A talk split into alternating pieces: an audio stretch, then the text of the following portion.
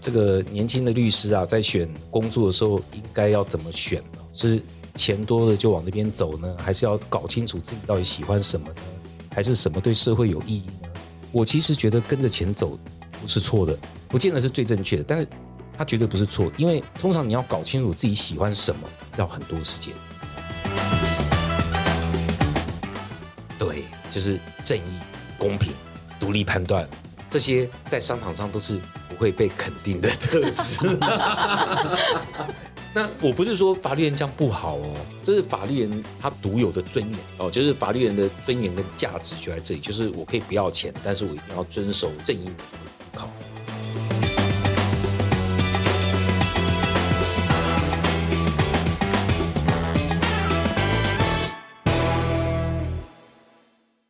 欢迎大家，我们又回到律师值多少？我是舒磊，我是 Emily。我们今天很开心邀请到一位在我们的老师费的前辈，没错，叶启新老师。然后他是现在一间叫做达文西各资及高科技法律事务所的所长，然后也是我们另外一位主持人 Emily 的指导教授。没错，论文指导教授。对，我是叶门弟子。所以我们今天很开心可以邀请到叶老师来跟我们分享，因为他目前这间事务所也是专攻在一个很特殊，可能一般法律人不会想到的职业领域。那我们是不是可以先请叶老师跟我们介绍一下您的经历，还有您事务所目前擅长的职业范围？嗨，大家好，我是叶希新。很高兴今天来到这个节目哦，太姨是我收过学生里面最漂亮的。哎呀，这样完蛋！没有没有，这个我我这样得得罪了一堆的，心之论得得罪了一堆其他的这个学生啊。我觉得今天很有趣啊，就是我看到这个采访的大纲，那我发现这是一个要让律师知道哦，其他的律师是怎么做的啊，那其他律师有什么样的一个心得跟特色，所以我很荣幸今天有这个机会来这边分享。那我自己是比较奇怪，我是交大电子工程系毕业。但我第一份工作就是当检察官啊，那我检察官推下去的时候，我又不是做律师，我是到一贝当安全长，嗯，然后再去参与了露天拍卖的创立，然后接下来大概就是十年的时间都在电子商务界当总经理。那我现在的事务所也有点奇怪，就是台湾现在没有任何一家事务所说他自己是个资法的事务所。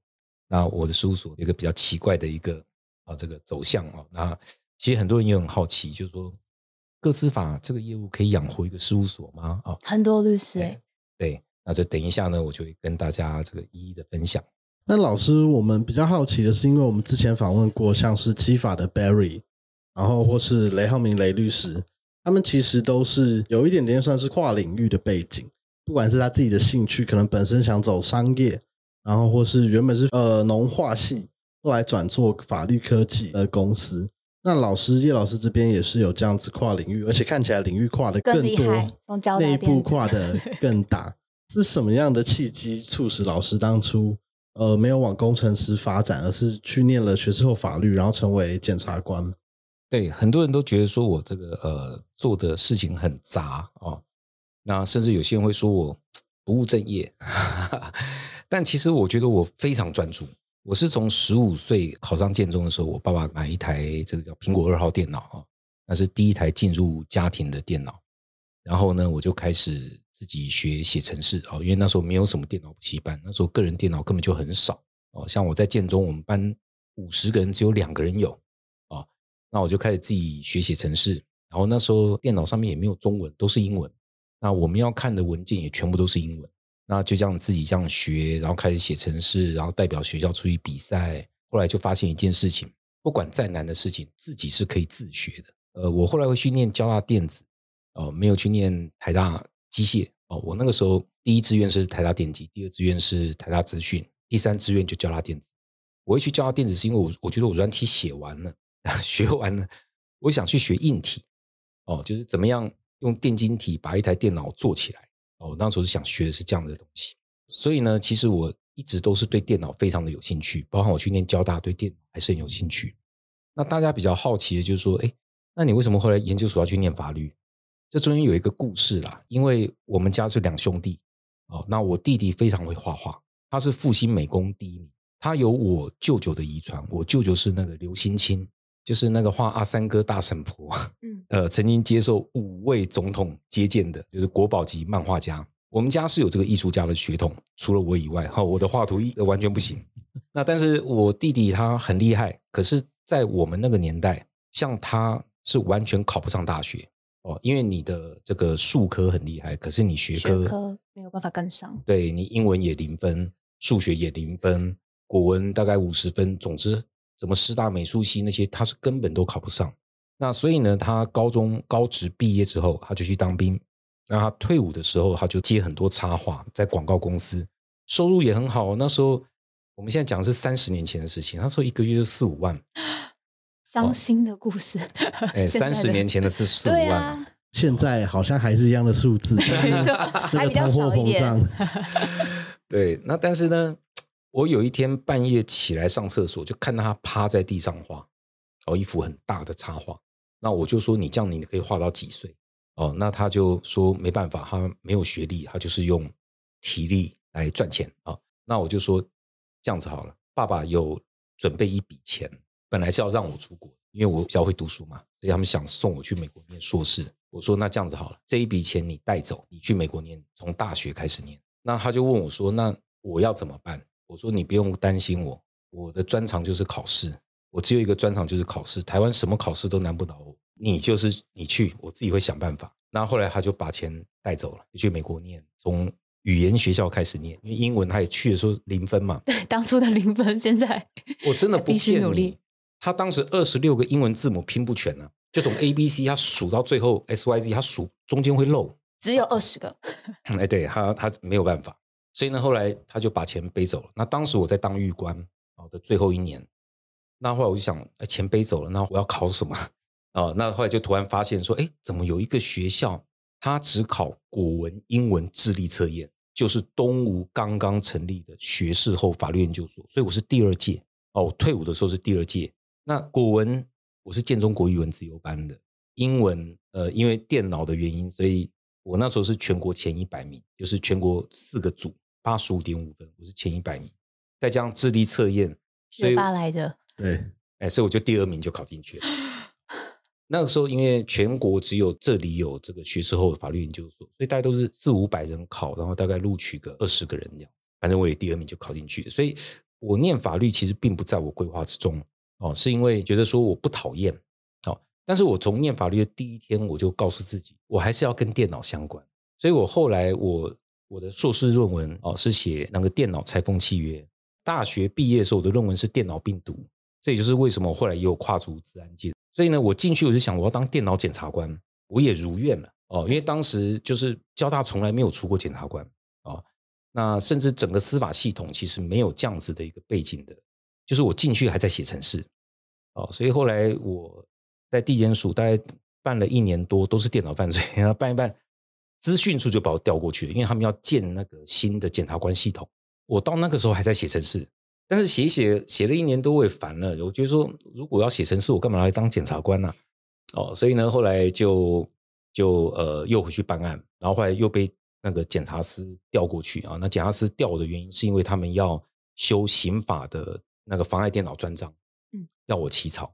哦，所以现在的那个刑法三十六章那个妨碍电脑使用罪章，就是现在起诉骇客用的那个章，每一个字包含立法理由都我亲手写。哦，那我觉得，呃，对一个热爱电脑的人来讲，我其实只做跟电脑相关的事情啊、我当检察官，我当电脑检察官。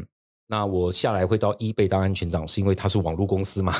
那么我到一贝，呃，到露天当安全长，开始做创业，是因为那是电脑啊。包含现在我当这个协会的理事长，我还是当电脑集合协会理事长，名字中还是有电脑。那我的事务所也一样，因为各资其实跟电脑治安是非常有关系的，所以其实我一直环绕在电脑这个领域。所以人家说我跨域也不能说不对，但其实我觉得我比较像从一个同心圆，就是从电脑开始发展，对，从电脑开始往外面扩展，但是我都一直围绕着电脑。呃，从十五岁到现在五十几岁，我还是很喜欢电脑。因为刚刚这样听起来，其实原本我们以为好像是完全不相同的领域啊，或是完全不相同的职业。从叶老师的经历看来，他是有围绕着一个主轴的，就是老师喜欢电脑这件事情是可以贯彻他整个职涯到现在创业以后，都还是很核心的一个范围。那老师当时有没有遇到什么阻碍？因为我想现在很多人，像包含我们之前做过司法院调查局啊，或法务部其他的案子，他们现在其实都很注重，不管自己的网站页面的架设，或是要怎么让 UI、U 叉比较亲民而已。但是其实，在老师那个年代，应该根本没有人在讨论这个事情。那想当然，如果是成为第一个人的话，应该会有一些阻碍，或是其他人不能理解的状况发生。呃，对我呃，我觉得我其实很幸运，就是其实是我生对了年代哦。你看，我高中就刚好可以碰到第一台苹果电脑，然后呢，当时交大电子，其实我们的同学都是现在都在联发科跟台积电，就是台湾半导体业刚要起来的时候，就是我觉得我一直在一个对的年代，然后我又喜欢对的事情，然后我又很努力哦。我唯一 要说做不对的，就是我没有留在电子业。要不然今天已经退休了，呃，但是呢，我觉得我后面的经历其实人生很丰富。哦。比方说，像当检察官，如果你要问我，我觉得最值得骄傲的，当然就是我写了刑法三十六章。但是你要问我最刺激的，那就是验尸啊，我验了两三百具尸体，对对对对对，哦，那个是你很难有机会去碰到的事情，你会碰到知道说，哦，原来生离死别是这个样子，而且非常的凄惨，哦，有很多状况。真的是很难形容啊！就看到家属的那种悲痛，那那个其实对人生是那时候只是三十几岁年轻人会有启发。那你问我说进这个领域有没有困难？我觉得我人生最大的困难是第一个就是自学电脑那件事情奠定我的信心。但是我刚开始念法律的时候，其实真的很困难，因为对我们念理工的人来讲，我们在比谁的程式写得好，就是说同一个功能，我写一百行就能达到这功能，我就比你强。是因为验证的方式相对容易。因为当时的 memory 太贵，就 storage memory 太贵，所以谁而且就代表你的演算法比较精简。那同样的结果哦，但是呢，我后来发现，你写法律的考卷不能这样写，法律是要一直发散，一直发散，然后最后再下个结论哦。也就是说，法律人呢，其实他会把一个看起来很简单的问题变成很复杂的思考，然后最后再有一个结论。那这个其实他的思考的逻辑是跟念理工不一样。刚开始念法律的时候，其实成绩没有很好，不是我不认真，是因为那个思维模式不同哦。就是法律人的他是平行思考，理工人是垂直的逻辑思考，所以这个部分我有花了一点时间适应。这个大概是我当时觉得比较困难部分。但是我后来呃，因为我是呃八十一年开始念法律嘛，那时候有一个叫高等检定考试，就是给失学的人。让他们可以通过那个考试，你就可以取得考律师、司法官的资格。所以，像很多我们知道的这个，像大法官杨建华大法官啊，王家仪大法官，就是他们在当时战乱的时候，因为没有没有念书，所以就是用那个考试，对，去取得那个应考资格。那可是呢，因为那个是个例外，他录取的人很少，大概一年十个。那你可以用三年把八科考完，就八科都要考及格，大概给你三年的时间，然后每一年。完成的大概就只有十个人。我那时候念了半年就去考了，我那一年就考过七科了，只剩诉讼法没过，因为诉讼法我根本没上过，因为我那时候只念了刑种、民种、宪法的一半，对，然后就去考了。那当然，其他的不是我没念，是我自修。所以我刚刚一直强调，就是从学电脑程式我也是自修，那学法律我也就是买书来自修。然后第二年我再把诉讼法考过，其实学校那时候只教了刑事诉讼法的一半，民诉都还没教，但是我也考过去，所以我其实是用检定资格去考律师司法官。哦，那我八四年就律师司法官就考上了，然后律师考十二名，司法官考十七名。对，就所以我就跟我我说我跟我弟讲的没有错啊，我没错没错，我就很会考试啊。弟弟不要有压力。哎哦，但是我还是要强调，就是说这不是代表我真的念通了，我觉得只是我很适合台湾这个考试文化，但这个考试文化好不好，那是另外我们要讨论的事情。哦，但我就是很适合这个文化，所以很侥幸，就是后来就走进了司法官这条路。对，那叶老师，你在刚刚我们提到有在呃一贝这样子的网络公司也工作过，也做过检察官。然后到后来又去呃露天拍卖参与的设立，那在这些职涯转换的那个 moment，老师怎么去做出这个选择？我其实当检察官的时候，其实到了法务部，我调法务部，后来到检察司待三年多。你们知道，到法务部你是负责的是决策，还有草拟法案。那到那个时候已经差不多当了十年。简单讲就是办案我也办过，验尸我也验过，然后法案我也草拟过，然后协助部长做新闻稿。哦，等等，总之像这种行政事务我也做过。比方说全国反盗版的决策，这个全国防网络犯罪的决策等等。我觉得我历练好像完整，那就开始会觉得有点无聊。抱歉，其实这这个不知道是我的优点还是缺点，就是我没办法做一件同样的事情做太久。刚开始做的时候，都觉得非常的有趣，我都非常的投入。我觉得我不是笨，我我应该算聪明，可是其实我很努力。那会到一倍是因为我当时代表法务部在 APEC 的网络犯罪会议演连续演讲三年，代表台湾。那一倍看到了，那一倍呢就来挖我。第一次挖我没有成功，第二次再挖我就成功了，因为他给我的薪水太好了。呃，这个年轻的律师啊，在选工作的时候应该要怎么选啊？是钱多了就往那边走呢，还是要搞清楚自己到底喜欢什么呢？还是什么对社会有意义呢？我其实觉得跟着钱走不是错的，不见得是最正确的，但是它绝对不是错，因为通常你要搞清楚自己喜欢什么，要很多时间。我到现在都还不知道自己真的喜欢什么，除了电脑以外。哦，但是要搞清楚自己个什么样的人，其实要花很多时间，而且可能又会不断的变动。对，会你的年纪、心境会，还有你的这个条件，就是比方说你结婚，那你的条件就不一样嘛，哦，拥有的时间就不一样了。对，所以我就说，其实我觉得，如果你什么标准都没有那么有把握，你就是选钱多的啊？为什么？因为钱多代表那个行业正在起飞啊！比方说，当时 eBay 挖我的时候，当时 eBay 的市值比 Google 高很多啊，当时它比 Google 还大。那是电子商务刚开始的时候，Amazon 还不知道在哪里，我还没听说过它哦。所以呢，它等于是就说，等于是电子商务全世界的先驱，所以它可以给很高的薪水去挖所有最优秀的人哦。那你到那个公司，你碰到的也都是。佼佼者，对比方说你碰到行销哦，他也是台湾行销的佼佼者啊。你碰到总经理，我我们台湾总经理是哈佛的，对，就都非常优秀，而且他之前也是在这个德意志银行当董事总经理，所以都是最顶尖的人。那你接触到这些顶尖的人，你的眼光境界是完全不一样，对，不一样。所以我就说，其实看着钱哪里多，你就往那边走。有时候也是不知道该怎么选的时候。的一个很好的明灯，哎，对对对对对对。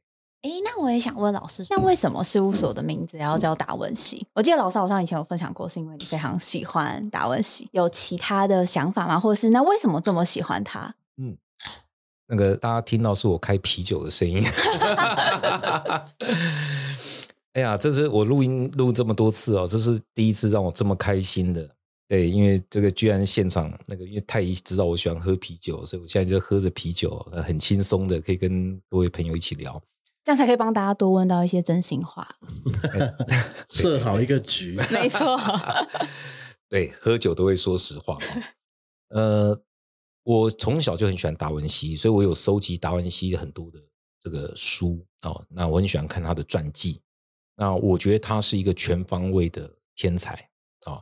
应该说他是我的一个偶像了，大概是这个样。你要像达文西一样，就是不要惧怕进入任何一个新的领域，因为呢，我们事务所其实很多也是传统的法律人加入的。哦，那他们加入时候，常都会问我他该学什么，他该怎么样准备，那他会不会因为没有理工的背景，所以会影响？我说你不用怕这些事情哦，所有的事情都可以从头学，自己学，重点是你有没有兴趣。达文西对绘画有兴趣，他会去解剖啊，因为他要研究那个肌肉的那个。然后当然有一个传说，就说因为他这样子，所以他就对马的结构很很了解，所以他很会读马。我其实觉得不太相信这个故事，但是就是说，你如果说真的很了解，像达文西也是无师自通啊。取达文西这个名字，一方面是鼓励我自己不要害怕进入任何一个新的领域，也是鼓励我的同仁。不过以上都是要台面上的讲法，对对对对对。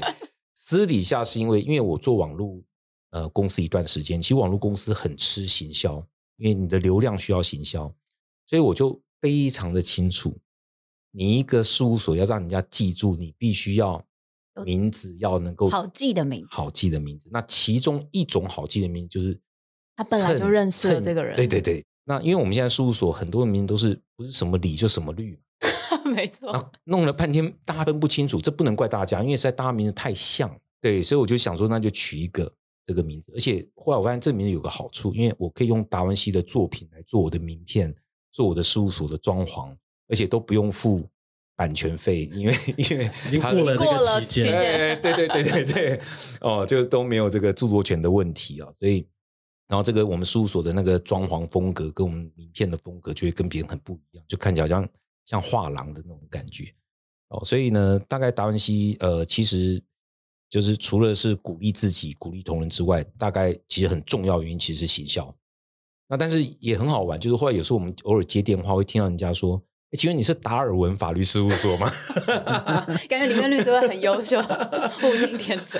哦，但是我但是我也没关系啊。达文西跟达尔文，你至少记住我一三分之一了。至少打了电话了。对，所以呃，大概就是为了加强客户的印象了。哎，老师，那我想问你，刚刚有提到说，就是有一方面是为了行销，而那所以在达文西的案件，它目前的案件类型大概会是怎么样？或者是那你们大部分也会是透过网络上来吗？或者是大部分客户会是从哪里认识到老师的？呃，我的客户来源很多哦，那所谓的路边客也有啊，就他们搜寻搜寻就会搜寻到达文西，因为我大概会知道 Google 的 ranking 的一个标准啊，像我们自己在各自方面的文章还有比较多的话，你只要搜寻各自法律，我们事务所就会排的比较前面，所以这第一个就是我们叫 SEO 做的建哎，对对对。那再来，当然也就是靠就是个人的知名度哦，那还有人脉，大概是这样。那我是觉得，就是因为达文西比较特殊，就是我们有自己的 niche 啊，就比方说你讲到个资法，我跟各逃不出达文西的手掌心。我也跟各位坦白讲，我成立这个事务所的时候，几乎根本搞不懂个资法是什么，因为全台湾才刚开始没有这个课，也没有这个书，就你连书都买不到。这在台湾是一个全新的学问，但刚好就就是我喜欢的，因为它是全新的。所以呢，我一开这个事务所，动物大学就觉得，嗯，那你现在应该是很了解各自法的人，所以就把我请去开各自法的课，对不对？坦白讲，我是边教边学啊，哦，因为也没有人懂嘛。哦，那各自法怎么有办法教两学分？当时大家也搞不清楚哦，所以我们的客户的来源，我觉得目前就是当然各自法，那大概他们就会慢慢的就开始想到我们。然后另外就是，其实我发现客户都会上网 Google 所长跟律师的背景，然后就发现哦，对，这个是做网络犯罪出身，所以呢，高科技公司就会觉得说，嗯，可以试试看啊，大概是这样。老师，那可不可以跟我们介绍一下你现在客户最常遇到的需求有哪几类？因为我们一般明星事所大家就很明确嘛，我来就是要离婚，或者我来就是要争监护权，或者我要告对方伤害。但是个资法一时好像比较难让人家联想到，那来找老师的客户通常会有什么样的需求？哦，就是呃，公司的客户会比较多。我事务所的这个，因为发展的方向跟别人不一样，所以呢，我事务所的营收结构也更加不一样。我们事务所大概七成是非讼，三成是诉讼。那诉讼中又分民事、刑事、行政，所以真正的刑事诉讼可能 maybe 十二 percent，大概占我的营收，大概是这样。所以对一个检察官退下来的律师来讲，这很罕见啊。应该是百分之百都是刑事案件。对对对，好，或者至少百分之八十这样。呃，其实这也不是我故意的，因为台湾过去没有个资法这种书，所以我其实在成立的时候，我并不知道它最后会长成什么样子，所以它其实是跟着市场需求在走。那走到现在第十一年，我终于可以比较肯定的告诉你，这个领域的营收，它的这个七成的非送的这个各自的案件，主要大概就是说各自的合法性，就比较适法性的查检这个部分呢，大概就占了五成的业务。然后另外就是各资法的顾问，这个顾问还包括了官方的顾问。你们可以发现，就是我们帮主管机关做过非常多的研究案。那我们做研究案，这个是有品质保证的，因为我们是动不动就是会研究五六个国家的各资法，然后来做各种的比较啊。所以呢，我们大概就是呃委托研究案，这也是我们非重中很重要的一环。再来就是各资查检案，然后再就是各自司法性的顾问，这些大概占了七成。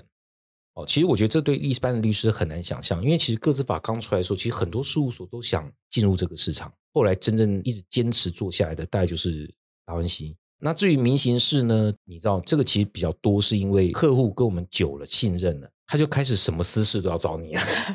对，所以我们是我们事务所也会有传统的法律的律师，就是为了要满足客户全方面的需求啦。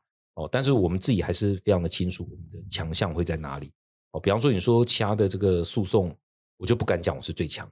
但是你如果讲说个资法，那我就不太想谦虚了。哦，大概是这样。大概我们的就是很特殊啦，但是我不知道这样讲大家能不能理解，因为对一般律师事务所来讲，这个可能会有点难以想象。站在一个所长的角色，那达文西发展到现在也十一年。那老师觉得最辛苦的阶段是什么时候啊？像比如说，有的人可能会觉得一开始可能要是开广业务，或者是其实是三年之后，可能比如说管理，或者是业务的扩张，或者是还是是疫情的时候等等。你觉得在这十一年当中最辛苦的时候是什么时候？我觉得达文西刚开始的时候跟一般事务所是一样的，大概前三年都不太稳定。但是三年下来，你的客户会慢慢稳。所谓的慢慢稳，就是比方说，原来在一审的案件，现在延伸到二审，那当然又有新的一审的案件进来。所以我呃碰到，比方说有一些呃检察官学弟他们退下来，我也会跟他们讲，你不要期待太高，第一年不稳，第二年会稍微稳一点，第三年大概才看得出。所以我觉得大概所有的事务所都一样，你前三年其实基本上就是在想办法奠定你的基础而已。那所以呢，达文西前三年也很辛苦，特别是我做的是个资法，那个是开始大家还不太了解状况的时候，连我自己都搞不清楚状况啊。就是我我其实不知道市场在哪里，但是我想象中个资法要实施就两件事嘛，你一个公司你的个资一定要收集、处理、利用要完全合法。第二个，你的资安要做得很好。我们简单讲就是你要合法又要安全，那安全就牵涉到资安嘛，那跟我本来的专业也没有差很远。那合法性的部分，我觉得这是法律人应该可以做的。我当时很简单的逻辑就是这样子。那事实上后来证明也是，因为个资法后来就发现越来越复杂，尤其随着 GDP 啊，还有你现在看全世界每个国家都一直有新的个资法出现，就是我的论文。哎，对，那个就是一个好像世界运动，就是每个国家好像都在竞赛。你看，连中国去年它的个资法也出来，就像一个全世界的竞赛一样，然后。呃，就说这个领域是目前就是还在快速发展中的，所以我刚开始其实是不能说是豪赌，但是就是觉得说这个新的东西我很有兴趣。那经过前三年之后，就慢慢大概看到路在哪里。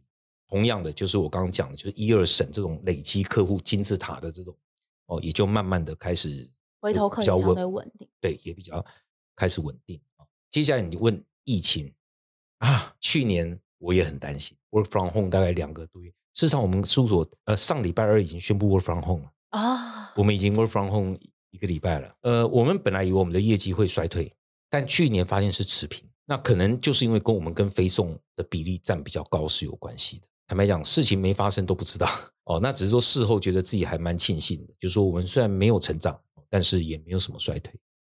哦，那你觉得，譬如说，你刚刚说可能前三年比较多是所长自己内心要相对稳一点，因为它就是一个正常的波动。那其他的时期，你觉得最大的挑战会是什么？呃，其他的时期啊，就是我在想，我怎么把我的事务所这个接班人要交给谁啊？呃，其实呃，我这其实是个很严肃的问题，是因为呃，你会发现，比方说像李律、常在啊这种大事务所，其实他们的主持律师是谁不重要。巴菲特当时为什么买可口可乐？因为可口可乐执行长是谁都不重要。呃，我们一般中小型的事务所，我觉得这是致命伤啊。他们几乎都是靠所长一个人的光芒。这个所长如果明天倒下去，整个事务所就挂了。所以呢，我现在反而呃一直在担心的是这件事情。所以呢，我们事务所就一直希望优秀的律师能够留下来，能够当合伙人，甚至呢，我会想要定一个接班的计划。那但是你要知道，这个接班。呃，接班还是好像传给徒弟的感觉。对，那我其实觉得，一个事务所要发展成一个中大型规模以上的，它才能变成 evergreen 长青长青的法律事务所。但是你如果要做到这样，你必须一定要有一个很完整的制度，然后很多的合伙人，然后每个人都身怀绝技。哦，那达文西，我觉得现在要发展到这样子，我觉得不太容易，因为我们从一开始就是走很 niche 的这个方向，我们我们不是走综合型的。所以你问我说这个事务所的这个阶段，我觉得度过前三年之后，接下来就是一路上升，上升到什么时候呢？你的所长老了，不想做了，或是病了，那这样就结束了。那这个就像一颗流星一样，就一瞬间就没了。那反而大事务所一直存在。其实我在思考是怎么样让达文西能够在这个市场上以他的专业来存在。那这个对我来讲还是一个目前还没有解决的问题。哦，那我还在挑战。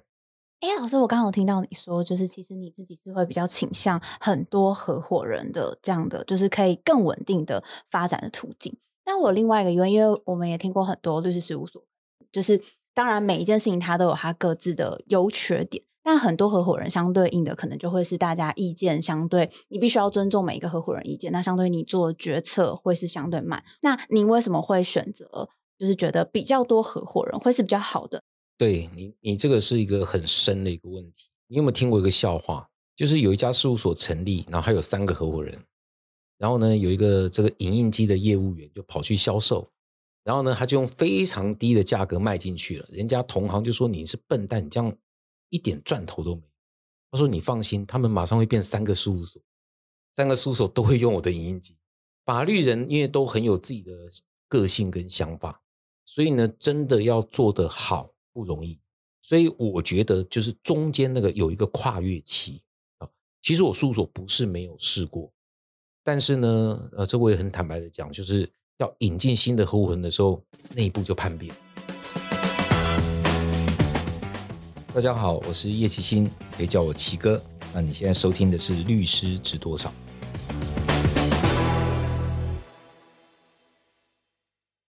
也想问老师，就是觉得在律师事务所的发展过程中，你觉得呃遇到就是各时期的挑战大概是什么？譬如说，那你刚刚有说比较希望它是长久的发展下去，那你自己也会比较推荐是呃相对多的合伙人会比较容易长期的发展。那你觉得更多合伙人这样的制度，你觉得会有什么优缺利弊？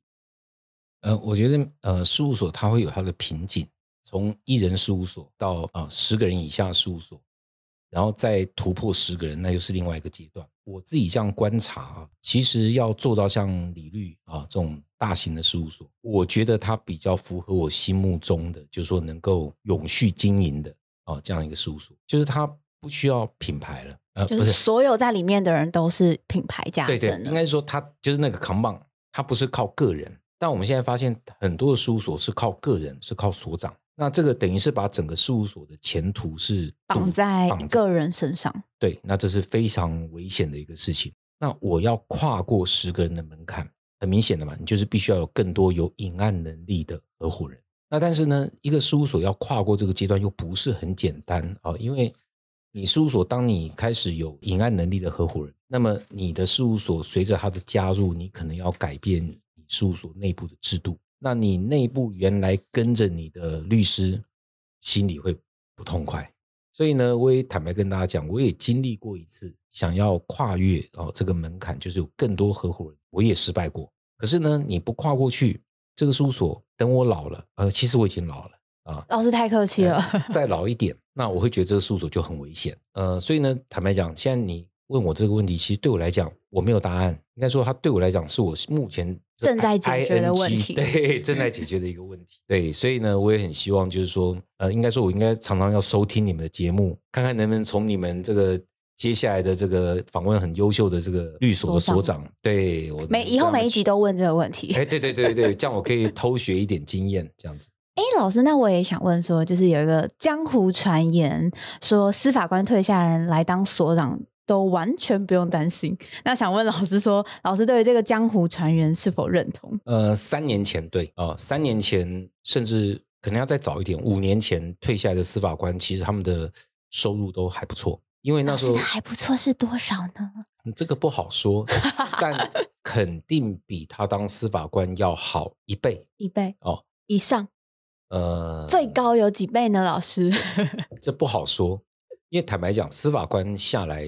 每个人的个性还是不一样，有些人就是孤芳自赏，这种生意不会太好，可能还是要活泼一点，哎，要活泼一点，对，哦，但活泼一点就怕他在司法官的时候就已经出事了，太活泼了，然后在外面走动太多，所以，呃，但是平均我讲平均来讲，确实就是说司法官退下来哦，那他们通常都已经有十几年以上的这个经验。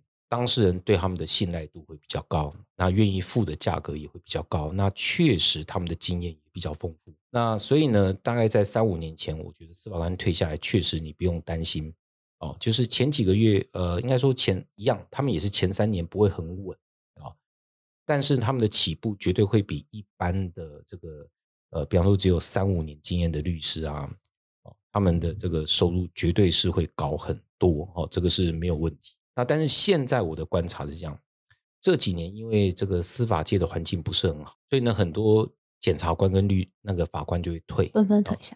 对，那这个市场是很简单的，就是供给跟需求的关系嘛。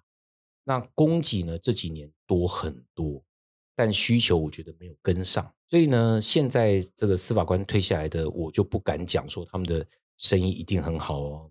江湖传言有一点变动了，呃，有很大的变动，而且还有回任的，因为做的不好。那所以呢，这个我觉得。呃，司法官现在已经不是一个必胜的一个保证了。我其实也常常劝我检察官的学弟们，其实如果说公职他们是可以适应的话，那不要为了钱退下来，因为那个他未必能得到。可能要更多衡量自己的未来的生活规划，还有自己的个性。对，因为他们都没有算到一件事情，就是司法官那个月退，那个月退我不能讲多少，很高的。那你如果连这个司法官退休，而且现在大家又活得比较久。那这个月退这样算下来，比方说六十五岁退，活到八十五岁，二十年，那这个钱你要算进去啊。哦，你现在可能比你司法官的薪水多一倍，可是你连那边的退休金算下来，算进去，你要算一下到底是一倍、两倍、三倍才划算，应该是会亏。哦，所以呢，这个呃，我其实不鼓励为钱做事。哎，这跟跟我前面讲的不太一样，不是要往前看吗？对，但是我讲的是谁付给你的薪水。比较高，你就是去那边，因为那表代表对的佼佼者多。但是如果你觉得你去可以赚那么多的薪水，那我觉得这是个问号哦。所以呢，呃，我觉得现在的这个司法界的环境跟以前不一样。哎，老师，那我也想问，像譬如说，你觉得，就我们知道司法官都会有两年的受训的期间，那你觉得司法官退下来，就是大家会觉得，当然他会有那个名牌加身嘛，毕竟他是曾经担任过检察官、法官。那你觉得他们在？呃，承办案件或是那两年对他们的帮助，你觉得差异在哪里？以我个人来讲啊，因为我十年的检察官生涯，我有一半在调法务部啊，就是有调资讯处办事跟检察司办事啊。那所以呢，我真正办案大概五六年，但是呢，我这样子，因为我一个月要办一百件。五六年，我就是办了六千件。一般的律师呢，你说他要办到两百件，他要几年？对我来讲，会被 PTT 骂惯老板。对，但对我来讲，那是两个月的那个办案经验。而且在我当菜鸟检察官的时候，其实我就看过很多大律师在出我的 team，跟他们学习很多。所以呢，呃，这个我觉得你的办案的经验哦是很重要的。那司法官很特殊，就是说他每天就在办案，而且是各类型的案件，在经验上我觉得会占优势。那一般律师如果他不是司法官，我觉得他的优势是什么呢？那当然就是这些法官办不了的事情，比方说非讼。那非讼呢，就有些很特殊的非讼，其实他们在诉讼上很少。那像这些非讼案件呢，比方说我刚刚讲像并购啊，这个律师还是很赚哦，而且是司法官退下来踩不进去的哦。那像这个，我觉得就是很呃很安全。我也鼓励说，现在新出来的律师，其实他们可以考虑逆取的一个市场，然后呢。那个行业，它又付得起高额酬劳的这个市场，我觉得要往那个地方去想，发展会比较轻松一点。哎，老师，刚刚你有提到说，你希望，其实你其实真心蛮建议大家要往更就是 niche 的，就是案件类型去走。那我也想问说，老师，因为毕竟事务所是就是蛮多案件，就是七成的案件都是跟各自相关的。那比如说，老师在面试的时候，面试者也会提说，哦，那他可能对于专做各自或者是各自案件相对多，他的疑虑吗？或是老师通常会怎么看这个问题？呃，我面试律师的时候，其实我的问题是五花八门。其实我不重视他们的答案，我重视的是他们的逻辑。比方，我最近面试一个新的律师，我就问他说：“你觉得？” Omicron，接下来每个月单日确诊的最高的人数，你认为是多少？我给你一个参考值，Delta 是大概五百到八百，巅峰，你觉得我们这一波疫情会到多少人？我说这是面试题目，这不是聊天哦。我明天要问这个，他就愣了。那最后给我的答案是，他其实不关心确诊人数，他关心的是接下来的疫苗变种状况。其实他在回避。呃，我要讲就是说，其实呢，面试老板出的题目，其实往往只是在看你的反应。你可以告诉我说，因为 Omicron 更会传播，所以一定比 Delta 高，所以我估一千人。或者呢，你也可以说，哦，因为我们现在打两剂、三剂的更多了，所以呢，应该会比 Delta 少一点，所以，可能是两百人，因为根本没有正确答案，没有正确答案，没错对，我们在干嘛？就是在看你的推理的逻辑，或是你遇到问题的时候，你第一个反应，或是你的思维逻辑在怎么跑？对比方说，我看那个像麦肯锡，全世界最大的管理顾问公司，他们在面试的时候，他就会问求职者：“你猜甘乃迪机场一天降落多少飞机？”那你就要想办法去猜。但是我们讲那是要猜，但其实它是有根据的推论。呃，因为我有一段时间在做这个新创，新创我们会叫这个叫做 guesstimate，就是 guess 加 estimate，就这两个字合起来叫 guesstimate，就是说有依据的猜测。你既然是一个新的题目、新的一个领域，你怎么会知道说它将来有多少人？那都是猜测，但是你猜测必须要有依据。那这个就是说，我们对未来的预测一个最难的地方。但是呢，就是说，我觉得法律人比较不习惯这种商学院的这种测试方式，因为在一般的 MBA 哦，特别是像你如果是去有名商学院毕业出来学员，其实他们非常习惯，因为他们每天都在做商业预测。这个其实就是考验逻辑的一个很好的一个题目了。那我也会问呃很多奇奇怪怪的问题啊。那但是我最喜欢用的，我我是个人的偏见，好个人偏见，我喜欢用大家赶快拿出笔记本。有特殊才能，比方说像我现在的这个我们事务所的二把手，那么当十年前他加入我们事务所刚成立，对不对？他其实就是一个正大法律系的律师，也没什么特殊的。我为什么录取他？因为他告诉我，第一个他是正大排球校队，OK。第二个，他最喜欢的兴趣是变魔术，然后呢，他也真的变了魔术给我看。在面试的时候，哎，对我就说，哦，这个我就喜欢哦。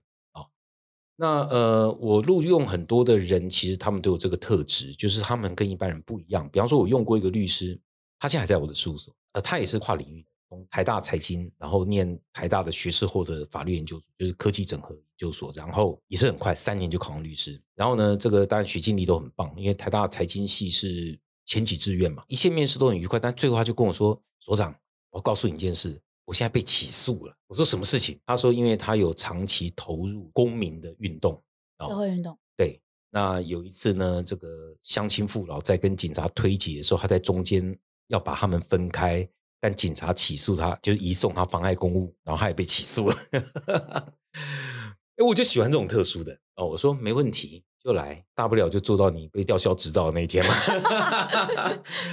后来呢，他做了两三年，他就空降去选苗栗，也选上县议员，可以特定人选了。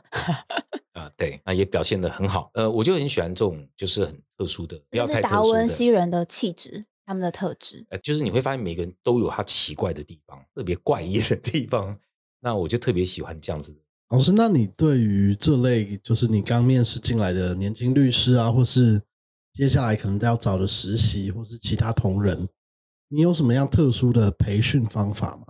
因为老师刚刚有分享那个第二把手，我记得他应该也是达文西宝宝，就是从达文西的实习律师，然后到达文西的受雇律师。对。这位是你的师兄啊，是你师兄，哎，还是同学？同学，同学，对，所以我感谢他把你让给我。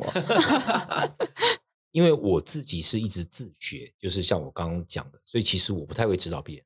那我最近有在看企业里面他们怎么样能够把经验传承下来。哦，因为你知道我们现在十个人的事务所。这种几千人、几万人，甚至几十万人这种企业，他们里面的离职的这样来来去去，然后又要能够经验传承，那他们用的是什么方法？我坦白讲，我目前是没有看到好的方法。应该说有好的方法，但我我可能不知道，或是我不会操作啊。所以呢，我后来就觉得说，我就是要找一个自己进来就很能够自己学习的人，我就不会有那种我要怎么教他的烦恼。所以这一题其实。应该说，你问到了我的弱项。我其实没有办法很有系统。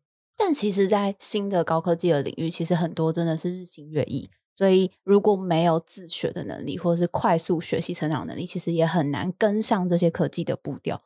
更何况去为他做法律遵循。对，所以我喜欢的是那种一进来，他就可以开始把我交付给他的任务，然后学到比我还深。所以，呃，应该说，现在达文西里面，我的律师几乎每一个都是我师傅。哦，我真的不谦虚。目前他们所执掌的业务，基本上都是我师傅，他们都钻的比我还深。我就很喜欢这样子的，他是自己就是带着动力，然后他有办法去研究，然后而且那个有时候研究已经是我我已经没有办法去做的事情，是因为呃，比方说我们有有个韩文律师，那他对于韩国的相关的各资法这个相关的法规，那他的那个钻进去，我就卡了一个语文障碍，因为韩国有个问题，它其实不太英文化。就他很多的法律，他没有翻成英文，那违反 WTO 的那个 规定啊。这个，但是呢，因为他懂韩文，所以他就他就有办法进去看啊。那所以你说，像每次碰到什么韩国的各资法，就是像那个韩国的各种特殊的社会事件啊，那些法律，我只能当他的学生。所以就是说，达文西我很喜欢这种，就是你每一个人要有自己一个独门的专长，然后你能当我老师，你一定能录取。那老师刚刚这样提到，我们其实可以听得出来，达文西或是在做这类的业务的律师，应该都要有一个特质，就是他们对于新的知识是有热情的，而且愿意花时间去研究，研究完以后知道怎么用。那老师会觉得这是比较接近非讼为主的事务所里面的律师跟诉讼所的律师的差异。我觉得是。哦，那呃，其实非讼的类型很多。哦那呃，但是相对来讲，我觉得诉讼的进步比较慢。我所谓进步比较慢，就是说，呃，诉讼的技巧跟诉讼所需要的 know how，其实它可能十年不会淘汰，不会变旧。可是非讼不是，因为非讼的相关的法律的变动会比较剧烈，所以非讼他们必须一直要与时俱进。哦，但是我觉得诉讼不是说他们不需要，他们也需要。但是我说那个需要花费的功夫不一样。比方说，说最高法院的见解还要变动，那要很久啊，对不对？可是你说非送，那他碰到的很可能是新的一些什么法，那些都还没有上过法庭，而且他们要注意的不是一个国家的法律，他们要注意的是好几个国家的法律。对，所以我觉得。呃，非送的如果要做非送，那他至少要精通英文以及一种外国语。所以呢，我会建议就是说，如果做飞送，你很大概率会牵涉到国际的，看到的东西都是合约，都是英文的。那呃，那我会建议英文能力九百三是低标，呃，低标，最低标。大家，我这样讲是不是伤了很多人呢？不会不会，我们就是要让大家做好笔记，然后去优化自己的。对啊，一定还是一定很有机会可以达到那个目标。可是我们就是要让透过这个节目，让大家可以准备好自己，然后真的前往自己想去的那个地方。我觉得刚刚叶律师讲这很精准了，因为像我自己是在念法研所的时候，我去多修了一个翻呃，算是英语的学历学位学程。然后因为我那时候的主要的工作是在做法律翻译，我工作的翻译社大概是全台湾最大的翻译社。他那时候在面试法律翻译的翻译师的门槛就蛮好玩的。他说：“要么你就是所谓八百八，就是多亿的金值奖章以上，但是他要求你要再多减负一个有手写的，或是听力以外，就是你可以有口说或手写的减负证明。不然，如果你只有八百八以上的话，他在示意的过程中会更复杂。那我后来做的比较，我到现在还有在做，然后做了以后跟内部的同仁比较熟，就跟他们聊天，他说。”呃，除了要求你来做法律翻译要有法律的本科背景以外，他们刚刚提到跟叶律师一样，就是你如果只有八百八，我知道你很能听，看也看得懂，但是你能够处理的量跟速度会有差。那你如果今天付的像我后来是付托福，那托福他就很可以很明确看得出来说你是可以讲的，然后你也可以进行英文书写的。那对于他们来讲，一样的价格，他就可以请到。比较耐操、好用的 法律翻译，不是效率比较好的，对效率就会期待你可能比较能长期做下去。对，像这个也是啊，就是呃，比方说啊，就是呃，如果说一个事务所它里面没有几个律师，然后英文又不怎么样，他们碰到外国客户，他们还是要接，对不对？所有的文件变成要找法律翻译社翻，那就多一层成本。那我觉得我们可以接下来问，刚刚在讨论律师，那我们以更大的就是所谓法律人或是。经营者的角度来看，想问问看叶律师说，你有没有看过觉得一两位你觉得非常优秀的所长或法律人？那他们身上有没有什么样特殊的特质，是你觉得未来的法律人都可以跟他们学习的？我碰过很多法律人，其实他们都很优秀。可是呢，我一直觉得律师你本来就更应该很优秀，所以优秀这个事情其实对我来讲不构成吸引力。所以呢，一样就是我比较喜欢，就是比较不一样的。那但是我想推荐的人，被某位主持人阻止了。对他刚刚就不得这个让我讲，广告植入性行销严太严重了，所以对但是我们要换下一个。但是我必须要这样讲啊，就是说你能够用智慧型的技术大幅的提高事务所的效率，然后呢降低成本，然后但是又不影响诉讼的品质，然后呢你能够在没有很特殊的，比方说什么官二代、富二代的背景之下，然后你能够把事务所在短时间内做到比我还大，那我觉得这个就是一个很特殊的。因为主持人不让我讲是谁，那我也就不好讲是谁。但是我的建议就是说，如果说你还是看你前后左右的律师怎么做，你就怎么做，那你大概就是仅止于优秀。所以应该是要想一个自己能够最特别的、最不会被取代的一个特点，然后从那里伸延。这样讲就是说，我觉得成为卓越的一个条件就是你你是优秀的，而且还再加上一个突破性的思维。哎，老师，那我也想问说，因为就是因为老师专注在就是各自领域嘛，但我也有听过很多就是会计师事务所旗下的律师事务所，其实也蛮多在处理各自相关业务的。那老师觉得，那这对法律产业有什么正负的影响吗？讲到各资这件事情，就有一点有趣了啊，就是说，像目前的这个金管会的规定是这样，就是整个金融界哦，整个金融机构每一年都要提供各资查核报告哦给这个金管会。那但是呢，它的规定里面是这个查核报告必须由会计师签名。好，很好玩。各位，各资我刚刚讲过，我们的呃只有学两件事情，一个是怎么合法，一个是怎么做到安全。那请问会计师能够告诉你合不合法吗？他能够告诉你安不安全吗？为什么那个规定规定的是他们签名只有会计师能够签署，没有律师哦。所以呢，这个事情其实我觉得我们律师界要反省，就是说会计师界其实他们觉得他们比较入世，而我们律师都单打独斗哦。我们律师每个人都有很优秀，但都不能卓越，是因为我们是一盘散沙，没有办法团结结合力量吗？完全没办法。哦，像这个就说各自的签证只能由会计师签，这个怎么讲也没有道理啊。但是呢，你没有看到任何一个法律人跳出来，因为法律人他没有想象中他可以做这个业务啊。可是会计师他们有想象，因为他们每天都在处理钱的问题，他们对钱的敏感度大概是法律人的一百倍。就说鲨鱼，它闻到血，它就会游过去。会计师是鲨鱼，我们律师是不 lucky。做那个咸粥哦，很好吃啦。那个就是那个是，我觉得是整个就氛围不一样哦，就律师没有那么团结哦。所以呢，就是说本来各资法来讲，至少合法性跟安全性，你应该要占一半的市场。结果我们现在占的是零点零几的市场，全部都是变成是会计师事务所市场。那像这个，我觉得是我们法律人要深刻反省，就是说。连律师应该要能够发挥的领域跟战场，全部被会计师占据哦。但这个不能怪他们哦，应该要怪我自己法律人太各自为政，太有各自主观，导致我们很不团结。因为检察官都讲讲独立办案，法官也在讲独立办案，那律师大概也差不多在独立办案。那每个人都独立，就没有人在团结啊。但会计师他们就是虽然是独立签证，可是他们就是一个很。很庞大、很完善的制度。呃，我这样讲，李律我们现在多少人？一百五十位律师师。那你知道我们的会计师事务所多少人？最大的大概四千多。那会计师事务所可以达到这个规模，但律师事务所我们是小了一个量级，那代表说我这个行业有一个根本性的问题。呃，等你们这个将来明年后年有个再开个专题，我们再来讨论这个问题啊，到底发生什么问题？为什么？对，为什么就是会计师跟律师？哎，怎么会计师的市场大这么？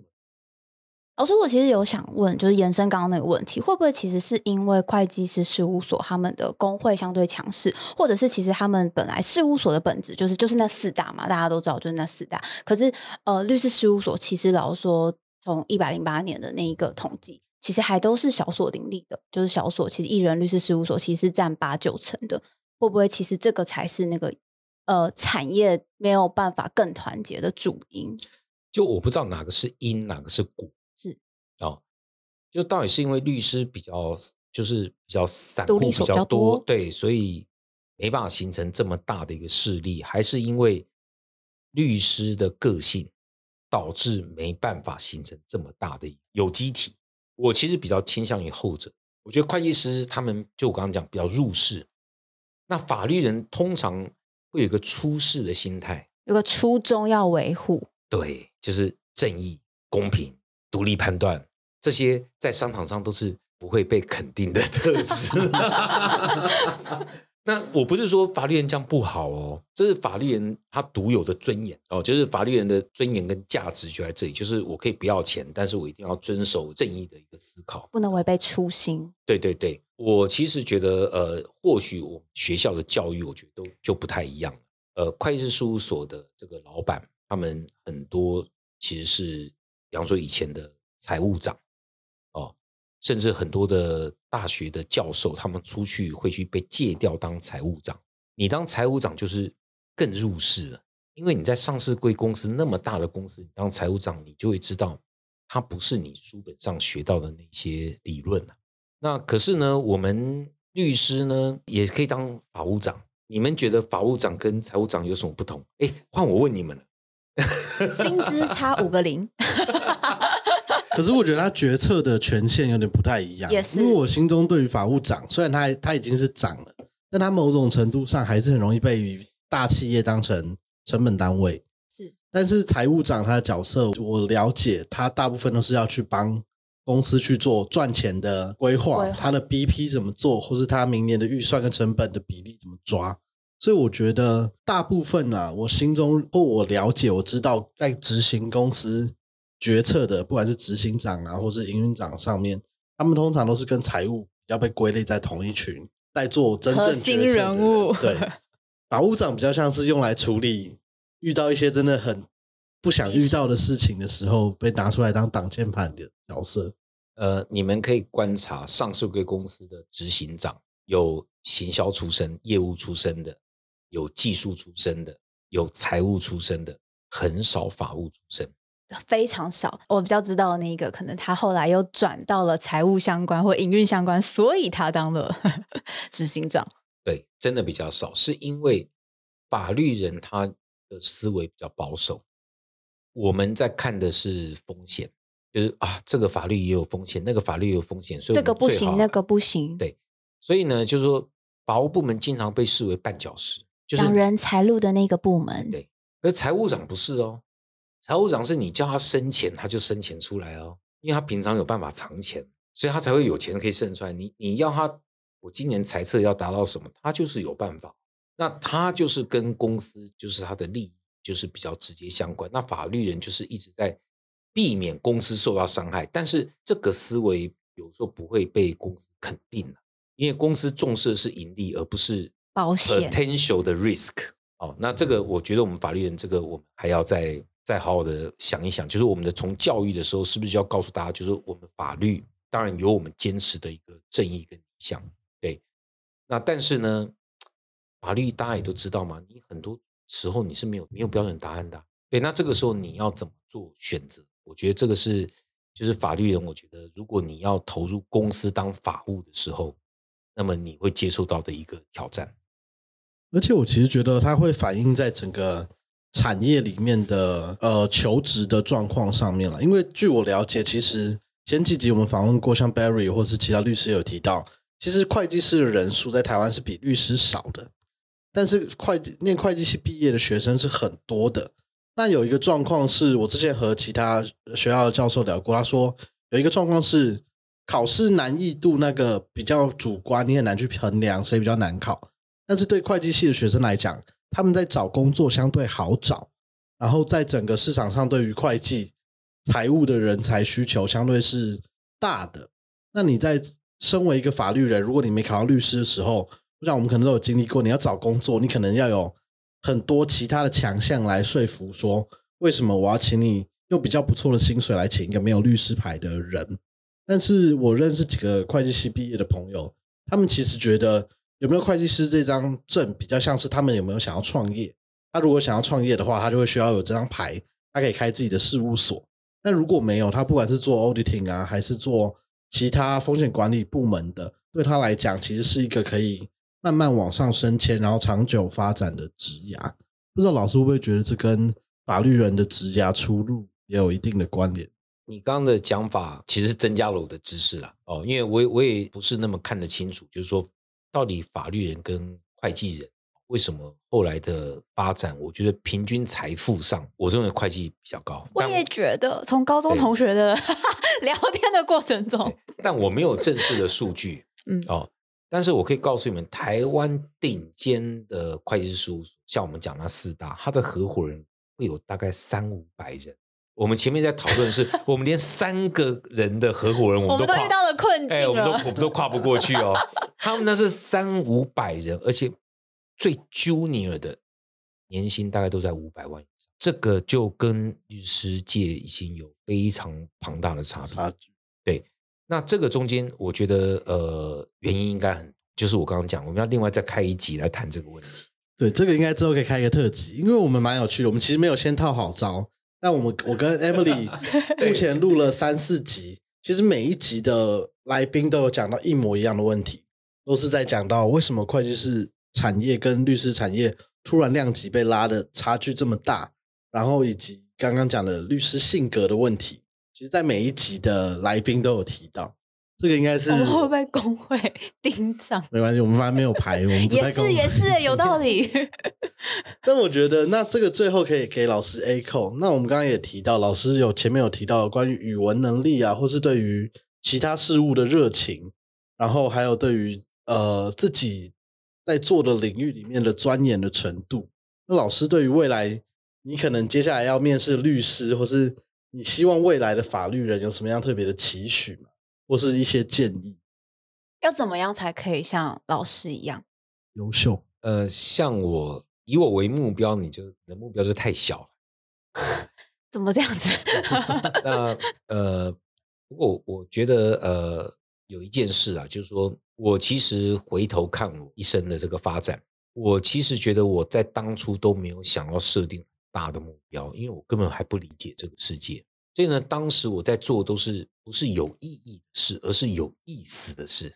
兴趣使然，对有选自己喜欢的。对，就当时我觉得很有意思的事情。比方说，后来转念法律，然后但是我还是对电脑觉得有意思啊，我就觉得高科技法律才是有意思的事情。但是高科技法律会到什么程度，我不知道。包含各自法，我们成立达文西各自法律事务所，其实很多人很多好朋友都劝我，你把各自两个字拿掉，因为这个市场上没有各自的业务。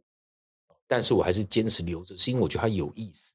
所以我觉得，呃，我会建议就是大家就是，呃，因为我们没有办法在很年轻的时候就看清楚这个世界，到我到现在还在观察这个世界。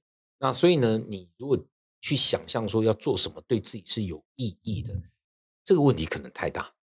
但是如果你想说什么事情是有意思的，然后你现在就开始行动，全心的投入，那我觉得你就会成为专家。